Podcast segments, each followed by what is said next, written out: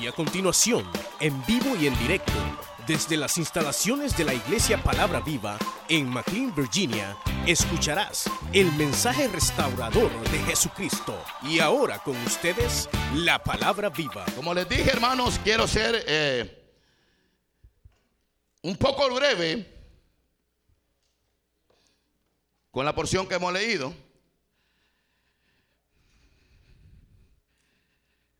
Yo sé, hermanos, que esta mañana le he estado orando mucho al Señor para que sea Dios, hermanos, haciendo milagros y prodigios en medio nuestro. Sé que, hermanos, el Señor va a sanar, va a liberar, va a salvar. Y sé, hermanos, de que para el Señor no hay nada difícil. Lo que para el hombre es difícil, para Dios es posible. Queridos hermanos, en esta, en esta mañana, el Señor, hermanos, ponía esta palabra en mi corazón, una porción que es muy conocida por cada uno de nosotros y aquí habla, hermanos, precisamente cuando el Señor Jesucristo llega, hermanos, caminando sobre las aguas para llegar, hermanos, hacia donde estaban los discípulos. Es ahí, hermanos, donde me gustaría hoy meditar en esta palabra del Señor. Creo, queridos hermanos, de que todos, hermanos, hemos oído hablar de un Dios poderoso, de un Dios que es grande, de un Dios, hermanos, que no hay nada imposible para Él. Todos tenemos algún concepto de Dios. Todos hemos oído hablar del Señor, hemos oído los milagros que Dios ha hecho, los hemos visto en muchas ocasiones. Y creo que nadie puede decir que Dios no es un Dios vivo.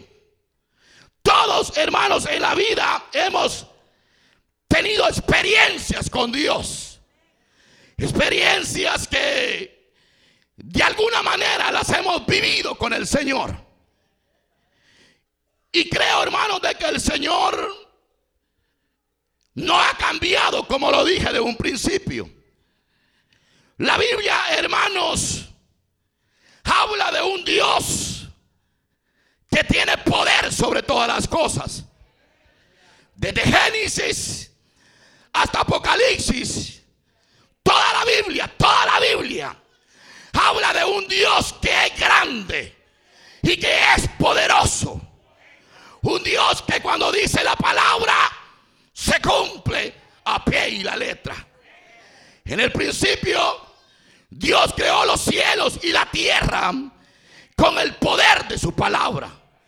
Es decir, que Dios, hermanos, dice que sea la luz y la luz fue hecha por el poder de Dios. Toda la Biblia, toda la Biblia, desde Génesis hasta Apocalipsis, refleja a un Dios poderoso, fuerte, temible. Un Dios que nunca ha perdido una batalla. Un Dios que tiene la autoridad sobre principados sobre potestades. Un Dios, hermanos, que la iglesia palabra viva tiene. Es un Dios vivo. Es un Dios que existe. Es un Dios, hermanos, que nunca ha dejado desamparado a su pueblo, a su iglesia. Creo, hermanos, que desde el momento de que Dios hace misericordia con el pueblo de Israel. Si ustedes se recuerdan, Israel había estado en la esclavitud por más de 400 años. Estaba en la esclavitud aquel pueblo.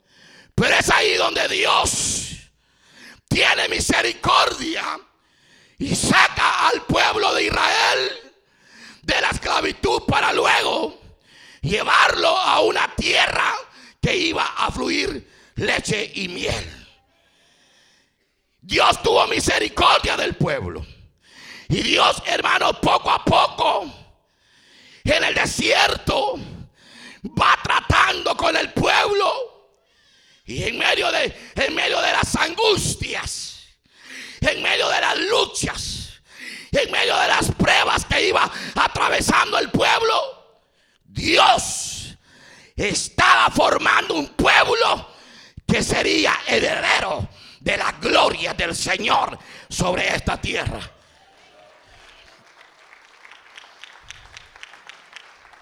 El pueblo de Israel fue formado en la esclavitud.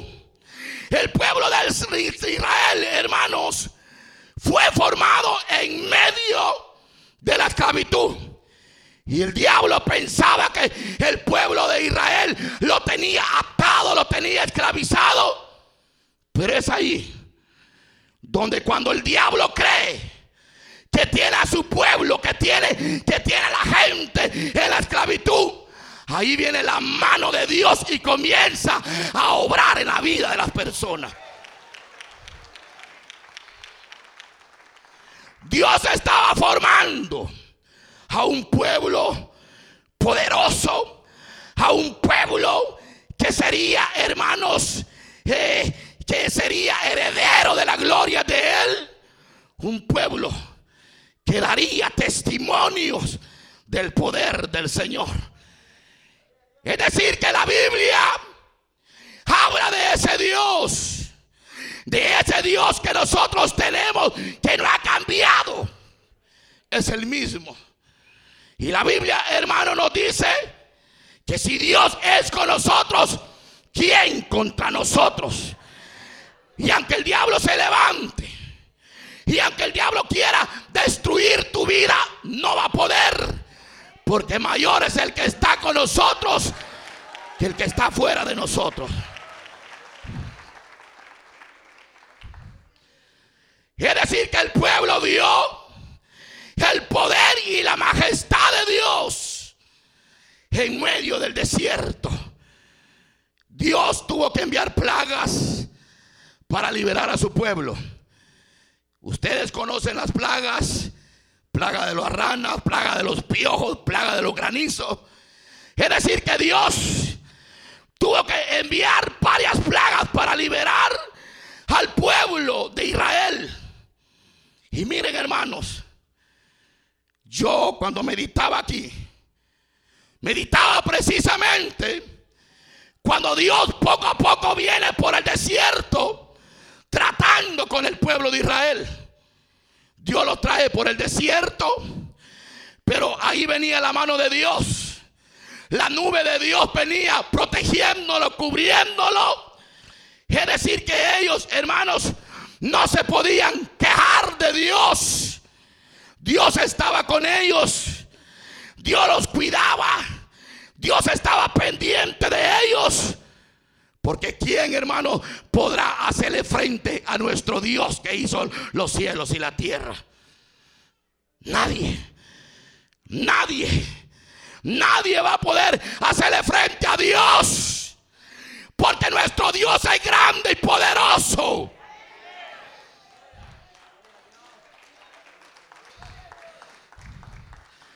Las demás naciones oían.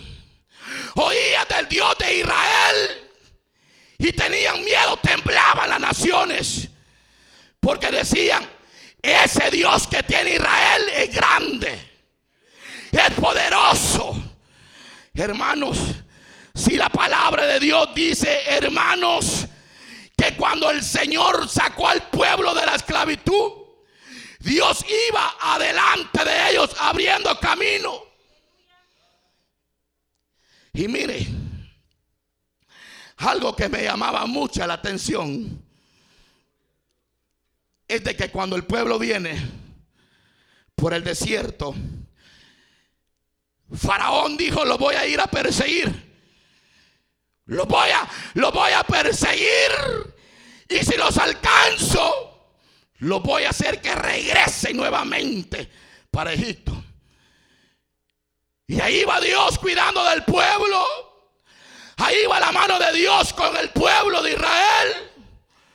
Pero la Biblia dice que llegaron a un lugar donde ya no había para pasar más para adelante. Se toparon con el mar rojo. Y Faraón venía atrás. Faraón dijo, aquí los atrapé. Aquí si no tienen escapatoria. Aquí sí me lo voy a terminar. Pero eso es lo que el diablo creía. Lo que nosotros tenemos que entender. Que para Dios no hay nada imposible. Porque nuestro Dios es grande y es poderoso.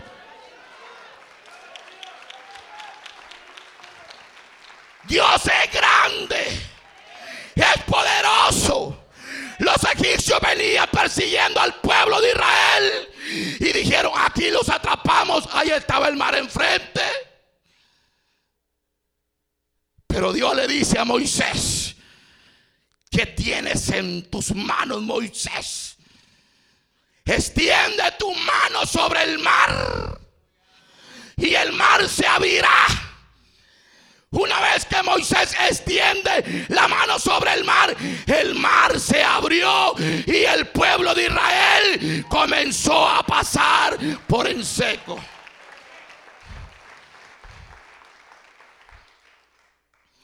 Dijo Faraón, aquí los agarré, aquí los atrapé, aquí si ya no se van a escapar. Pero Dios abrió el mar y el pueblo pasó por en seco. Pero mire después que los egipcios iban persiguiendo al pueblo de Israel, Dios le habló a Moisés y le dijo, Moisés, extiende tu mano para que el mar se cierre. Y Moisés hizo lo que Dios le dijo. Y el mar se cierra y todos los egipcios quedaron ahogados en el mar rojo hasta el día de hoy. ¿Saben por qué? Porque para Dios no hay nada imposible. Él puede haber camino donde no hay camino. Él puede abrir camino. Los demás pueblos oían la fama de ese Dios de Israel. Y hasta el día de hoy como les digo, Dios no ha cambiado. Él es el mismo de ayer, de hoy y de siempre. Y hasta el día de hoy sigue haciendo milagros y prodigios en medio de su pueblo. No hay nada imposible para Dios.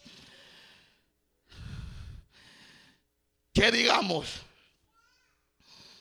Cuando llegamos al Nuevo Testamento, aparece el Hijo de Dios haciendo milagros. Juan el Bautista lo dijo. He aquí el Cordero de Dios que quita el pecado del mundo.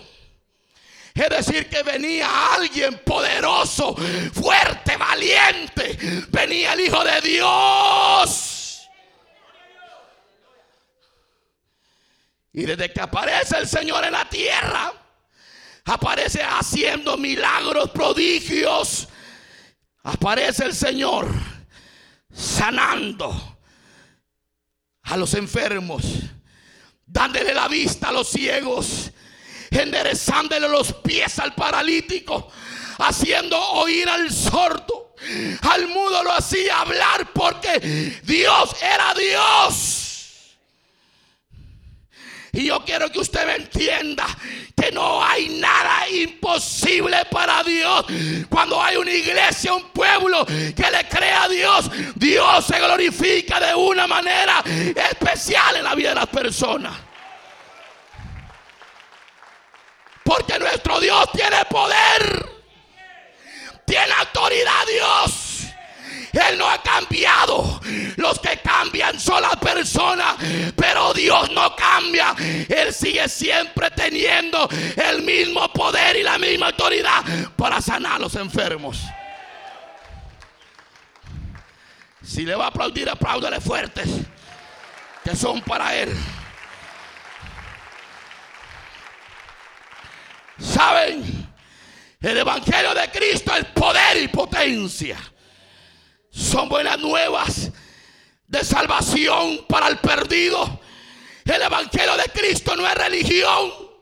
Lo que Cristo venía predicando era la palabra que tiene vida y poder.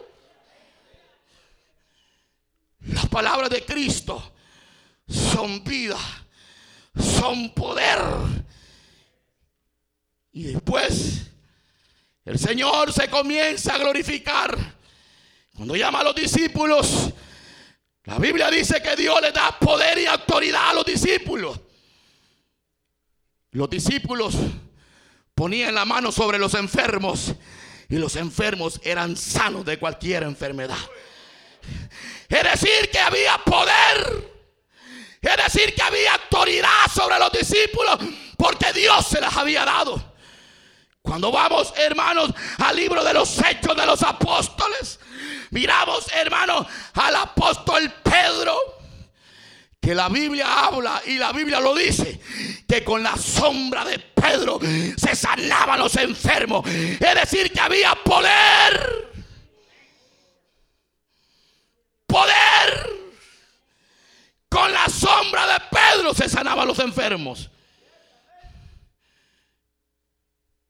Y cuando vemos a Pablo, el apóstol Pablo, que la Biblia dice que la gente se llevaba los pañuelos de Pablo. Y cuando venía alguien y tenía un hijo endemoniado, se llevaba el pañuelo de Pablo y lo ponía sobre el endemoniado y quedaba libre cualquiera que fuera la enfermedad.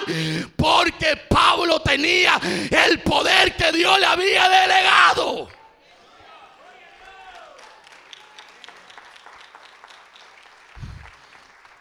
Cuando decía, decía la gente, saquen a todos los enfermos, sáquenlos, pónganlos en las, en las orillas de la calle, porque ahí va a pasar Pablo. Y venía, venía Pablo y la gente se acercaba a Pablo y le agarraba, le agarraba los pañuelos a Pablo. Le decía, Pablo, por favor, dame ese pañuelo, Pablo. Yo me lo quiero llevar porque tengo una hija ya que está enferma. Yo me lo voy a llevar. Se llevaba el pañuelo de Pablo y lo ponía sobre la hija. Y era sano porque había el respaldo de parte de Dios. Es decir, hermanos, que nuestro Dios es grande. ¿Saben lo que la iglesia hoy en día necesita? Levantar la mirada al cielo. Levantar la mirada al cielo. Ya basta de andar viendo para abajo. Mire para el cielo. Que hay un Dios grande y poderoso. Que no hay nada imposible para Él. La iglesia de Cristo tiene que echarse colirio. Está ciega. Algunos están perdiendo la visión. Échese colirio. Y mire para arriba. Que allá arriba hay un Dios que tiene el poder y el dominio sobre todas las cosas. Él tiene poder. Y no hay nada imposible para Dios. No lo hay. Todo aquel que se acerca creyéndole a Dios que Dios puede hacer la obra en su vida, recibe su milagro de parte de Dios. Esta iglesia palabra viva se reconoce porque nosotros adoramos a un Dios que vive, a un Dios que reina, a un Dios que tiene el poder, a un Dios que tiene autoridad.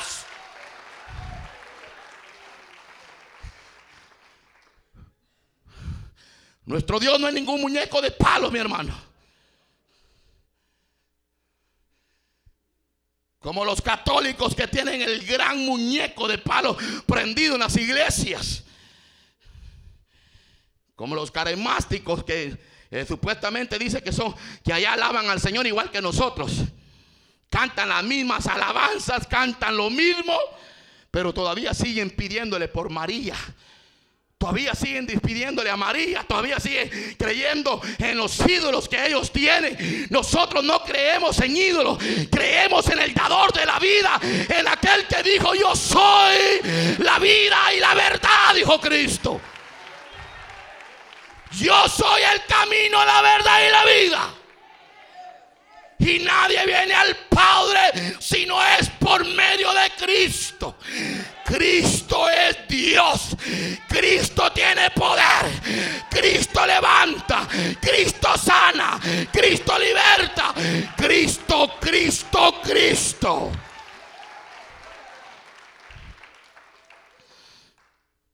¿Qué importa que la gente crea en ídolos? Nosotros creemos en el Dios que hizo los cielos y la tierra. Y seguiremos creyendo. Seguiremos dando testimonio de que Él salva y de que Él liberta. Y seguiremos dándole la alabanza y la gloria a Él, a Él, a Él, a Él, a Él. ¿Y qué importa que la demás gente no le alabe? Pero nosotros seguiremos alabando al libertador de nuestra vida. Seguiremos. No importa la situación que venga. No importa el problema. No importa lo difícil que estés atravesando en tu vida. Quizás te han dicho que ya no hay esperanza. El médico te ha dicho ya no hay esperanza, te vas a morir. Quizás tú mismo dices, es cierto, me voy a morir. Tú no te vas a morir porque Cristo te ha traído hoy en esta mañana y Él hará el milagro en tu vida. Tranquilos. Tranquilos. Hoy mirarán la salvación del Señor sobre su vida. ¿Sabe qué ponía el Señor en mi corazón?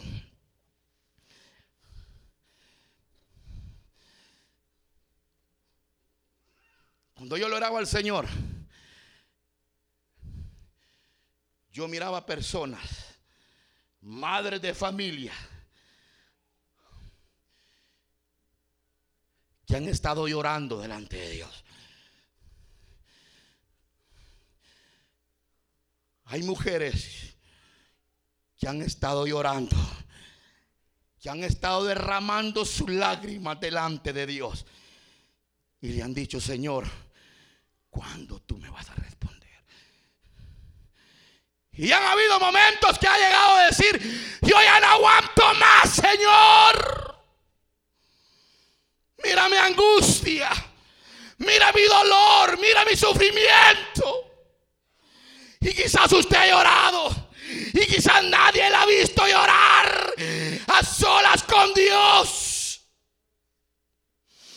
Pero Dios te dice hoy en esta mañana, no tema, no desmaye, porque Jehová tu Dios está contigo donde quiera que tú vayas. No hay nada imposible para Dios. Quizás usted ha estado llorando y ha estado diciendo yo, yo no quiero más. Por más que me meta con Dios. Por más que vaya a la iglesia, por más que vaya a la reunión, que me congregue, ya no puedo más. Es que Dios no contesta. Porque muchas veces uno piensa de que Dios no oye. Uno cree que Dios no escucha. Pero Dios nunca se olvida de los suyos tarde o temprano Dios si tiene que mover el cielo y la tierra para glorificarse en tu vida, lo va a hacer el Señor. Lo va a hacer el Señor. Solo es cuestión de creerle a Dios. Seguir creyéndole.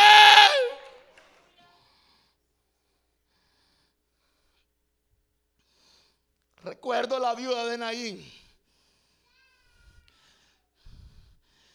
Aquella mujer era una viuda, se había muerto el esposo. Y ella quizás de alguna manera u otra forma había puesto la esperanza en el hijo. Y se muere el hijo, hermano. Se muere el esposo. Se muere el hijo. Y ella iba destrozada para el cementerio a enterrar su único hijo. Aquella mujer llevaba un dolor en el corazón. Aquella mujer iba triste, angustiada para, para enterrar el hijo al cementerio. Pero de pronto aparece el Señor con los discípulos. Y el Señor, dice la Biblia, tuvo compasión de ella. Porque el Señor se compadece de tu vida, de mi vida. Cuando el Señor nos ve angustiados, preocupados, afligidos, que no podemos hacer nada ya por nuestros propios recursos. He ahí viene la mano de Dios y obra a favor de nuestra vida. Bendito sea el Dios de Israel. Y el Señor le dijo, paren el, el inmediatamente párenlo. Y paró.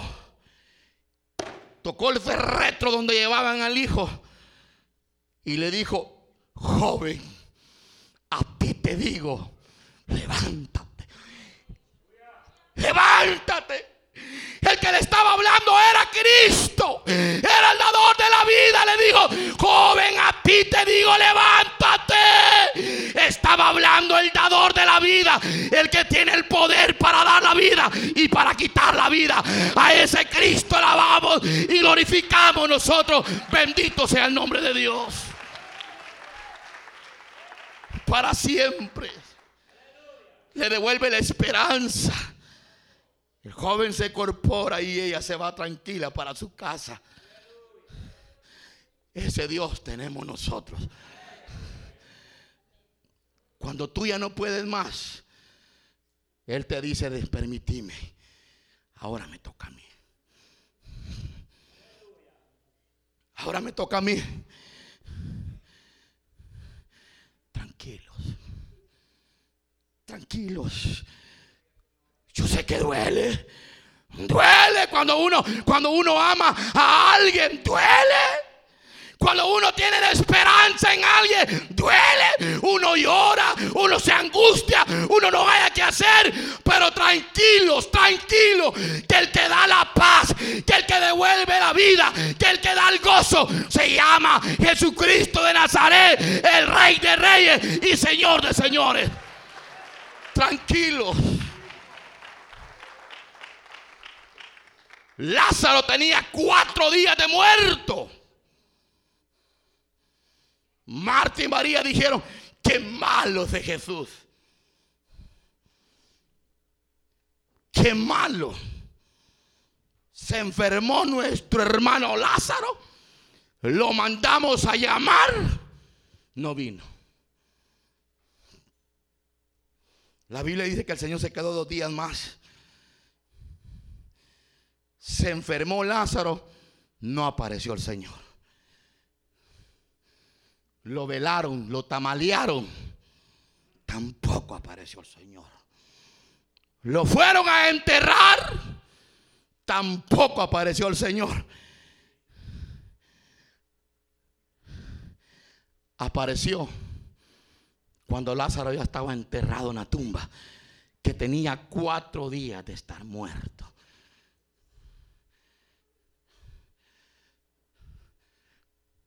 Marta le dijo, Señor, ya llegue. Ya no hay esperanza, nuestro hermano Lázaro. Ya no hay esperanza, tiene cuatro días y ayer, Señor. Y es que uno duele cuando pierde a un hermano que uno lo ama tanto. Cuando uno ama a alguien, llora demasiado. Y allá estaba Marta y María llorando. Y aparece el Señor y le dice, Señor, si tú hubieras venido, mi hermano, no había muerto. Y la gente que andaba ahí, bueno, y este que, resucitó muerto, que le dio la vista a los ciegos, que hizo ir al sordo, ¿acaso no podía evitar que Lázaro se muriera? ¿Saben qué lo que Dios quería? Era glorificarse la vida de Lázaro. Porque Dios nunca llega en el tiempo de los hombres. Dios sobra en el tiempo cairo de Él. No es cuando tú quieras, no es cuando tú quieras, es cuando Dios quiere, porque Dios tiene el control sobre todas las cosas. No es en el tiempo de los hombres. No es cuando yo quiero, es cuando Él quiere. Y llega el Señor y se pone enfrente. Se pone enfrente de la tumba. Y le dice el Señor, Marta, mueve la piedra. Óigame bien, mueve la piedra, Marta. ¿Cuántas Martas no habrán aquí? Mueve la piedra. Señor, tú sabes que es. Mueve la piedra, te digo, hombre. Y mueve la piedra. Pero no era porque el Señor no podía mover la piedra. Si él hubiera querido, él un soplido, se mueve la piedra porque él tiene poder, pues. Pero le dijo, Marta, mueve la piedra. Y una vez que se mueve la piedra, le dice el Señor, Lázaro, Lázaro, ven fuera. El que le estaba hablando era el dador de la vida. Le estaba diciendo, Lázaro, Lázaro, ahora mismo te digo que vengas fuera de esa tumba. Y la Biblia dice que Lázaro salió atado de las manos, de los pies, con ventado salió y le dijo, desatarle y denle de comer. ¿Habrá algo imposible para Dios? ¿Qué es lo que a usted lo preocupa?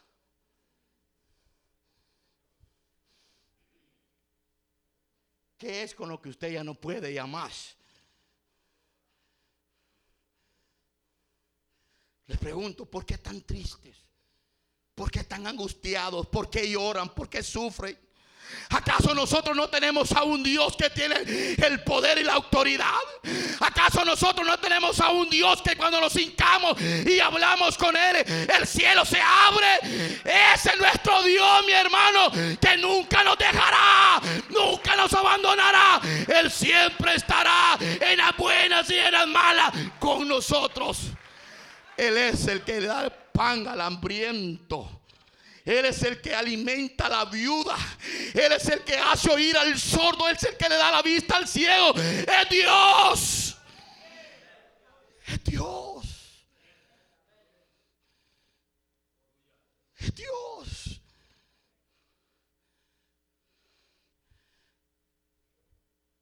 Los discípulos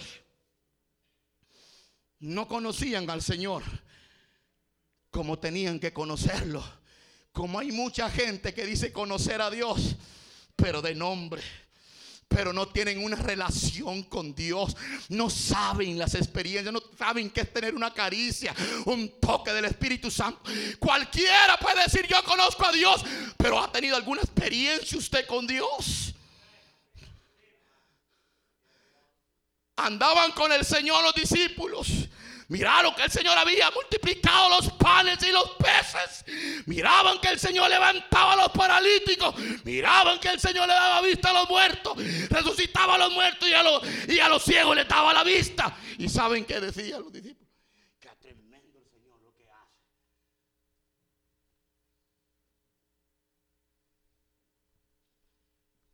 Y en esta ocasión, el Señor le dice a los discípulos, ustedes adelántense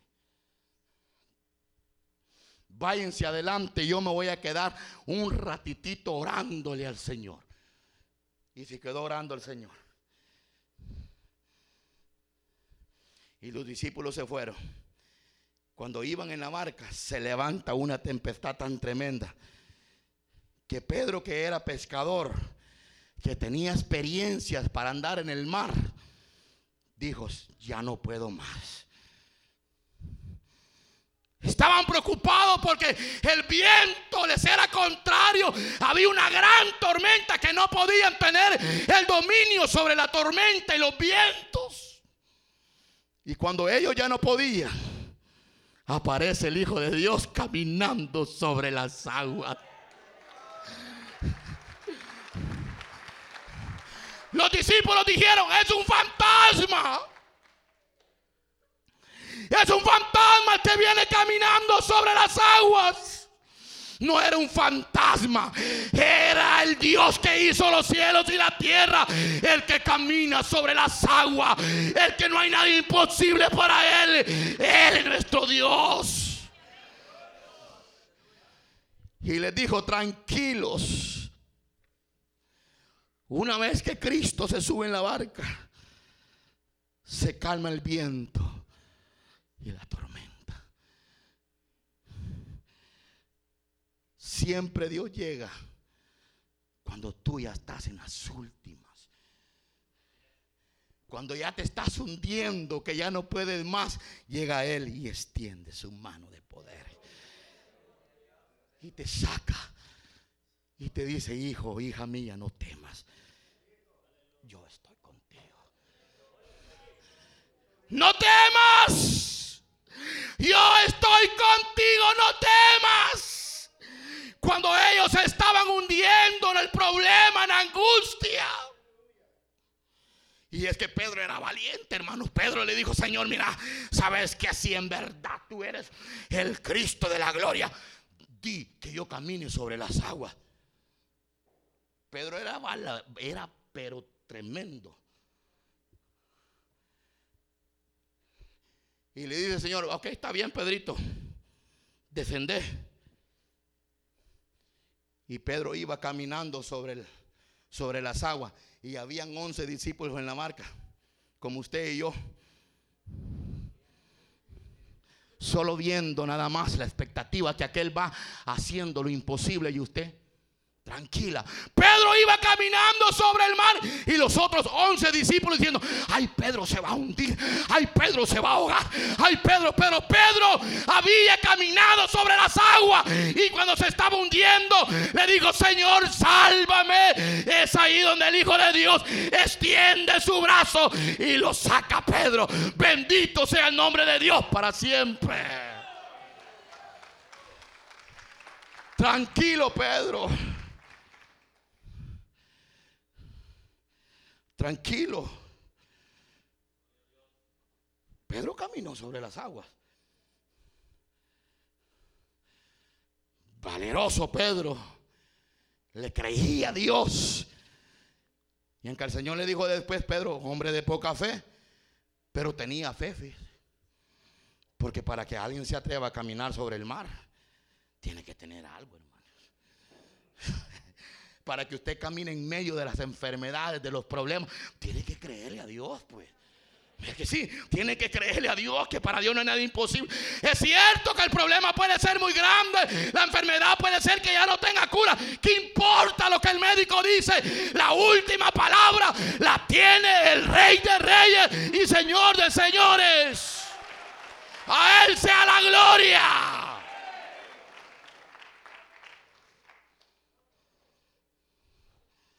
A Él sea la gloria, el poder y el dominio. No hay nada imposible para el Señor. No hay nada imposible. Él es el que le habla al mar y el mar se enmudece. Le habla a los vientos y los vientos se detienen. ¿Acaso no fue Él el que hizo el mar y el viento? ¿Acaso no es Él el que hizo todo el universo? Lo formó a usted y me formó a mí. ¿Acaso no es Dios? ¿Habrá alguien tan grande como el Dios que nosotros tenemos? No, mi hermano, no hay nadie. Nuestro Dios es grande, es poderoso. Para Él no hay nada imposible.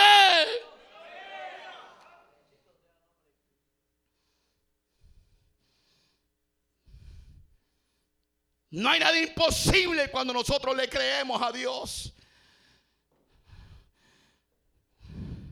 Como decía Abacú, aunque no hayan vacas en los corrales, yo siempre seguiré alabando a Dios, glorificando a Dios. Él creía en Dios.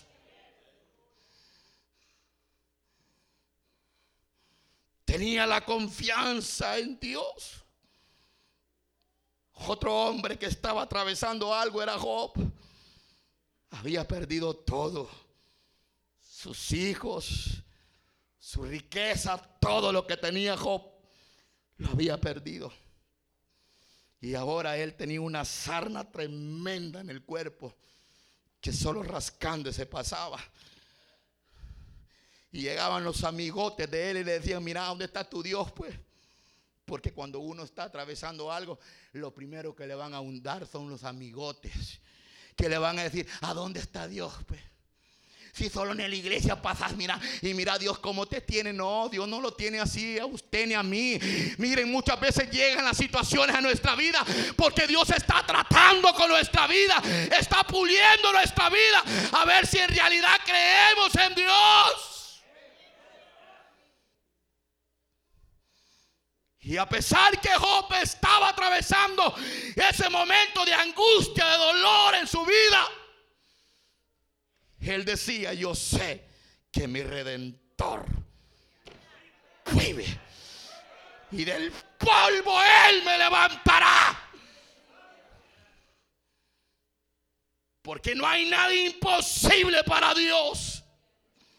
Lo que para los hombres es imposible, para Dios es posible.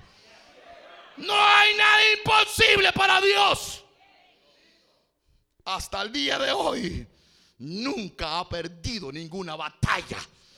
Todas las ha ganado. Y sigue obrando como lo hizo en el tiempo del ayer.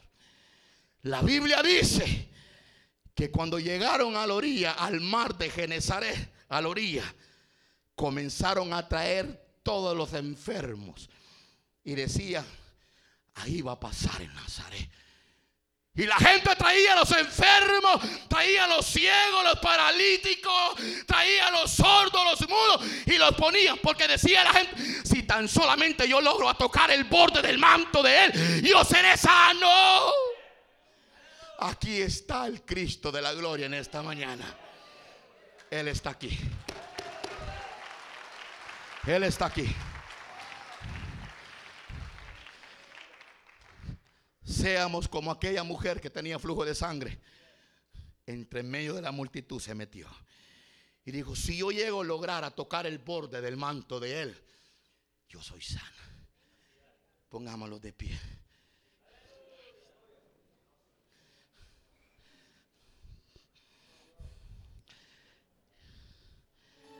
No hay nada imposible para Dios.